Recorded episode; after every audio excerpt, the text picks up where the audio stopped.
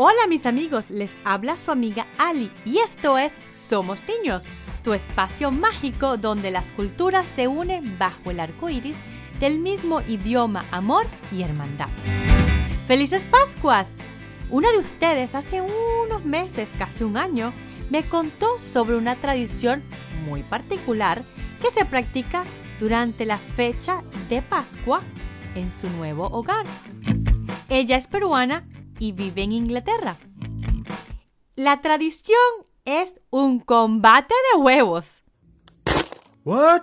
Ya les voy a contar un poco más de esta tradición. Pero antes, tenemos que hablar de los huevos de Pascuas.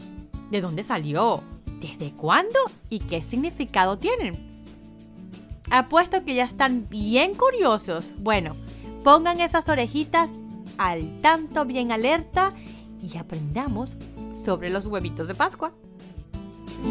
El huevo de Pascua, aunque se vea muy comercial entre los cristianos, tiene un significado mucho más lejano que el cristianismo.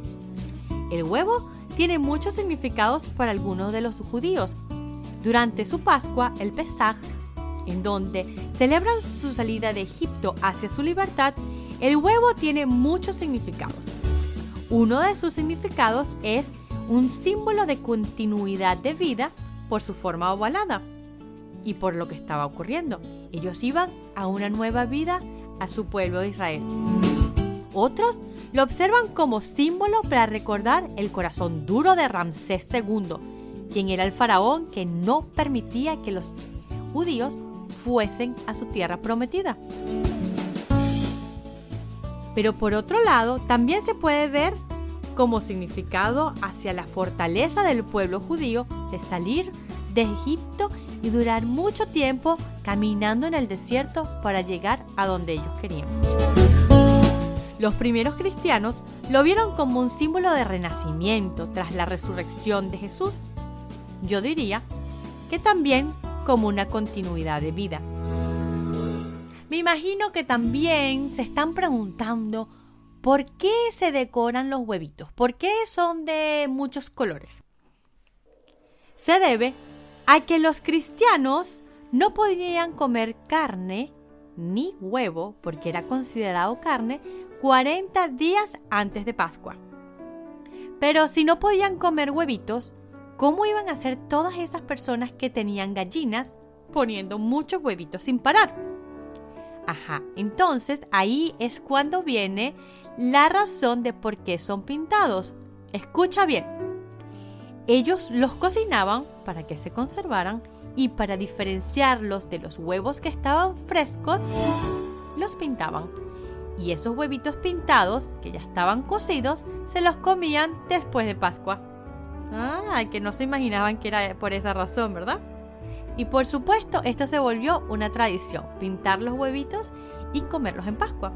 Después, mucho más adelante, se convirtieron en huevitos de azúcar hasta llegar a esos huevitos de chocolate que nos comemos todos los domingos de Pascua. Ahora sí hablemos de esa competencia de huevos que les comentaba. Esta competencia consiste en dos competidores chocando sus huevos por la parte más puntiaguda del huevo. Y el primero que se rompa, pierde. Si quieres practicar este huevo, recuerda que el huevo tiene que estar cocido. Ya la gente conoce unos trucos para obtener un huevo duro y resistente. Algunos de estos tips son, usan huevos de gallina de Guinea u otras aves que ponen huevos más chiquitos y más duraderos, los hierven a un tiempo especial, alimentan las gallinas con alimentos ricos en calcio y las ponen a ejercitar mucho. Como hay muchos que hacen trampa con estos trucos, el ganador debe comerse su huevo después de ganar para demostrar que es un huevo regular. Investigando aprendí que en algunas partes de Europa juegan este juego igual o con algunas modificaciones. Como por ejemplo, en Rumanía los visitantes arrojan huevos rojos al dueño de la casa e intercambian deseos como Cristo ha resucitado se dice que las personas que no rompen el huevo tendrán una larga vida. y en Bulgaria creen que el ganador del juego es el que estará más sano durante el año hasta la Pascua siguiente. También ellos guardan el primer huevo rojo pintado porque este debe mantenerse hasta el próximo año como amuleto de buena suerte y portador de salud.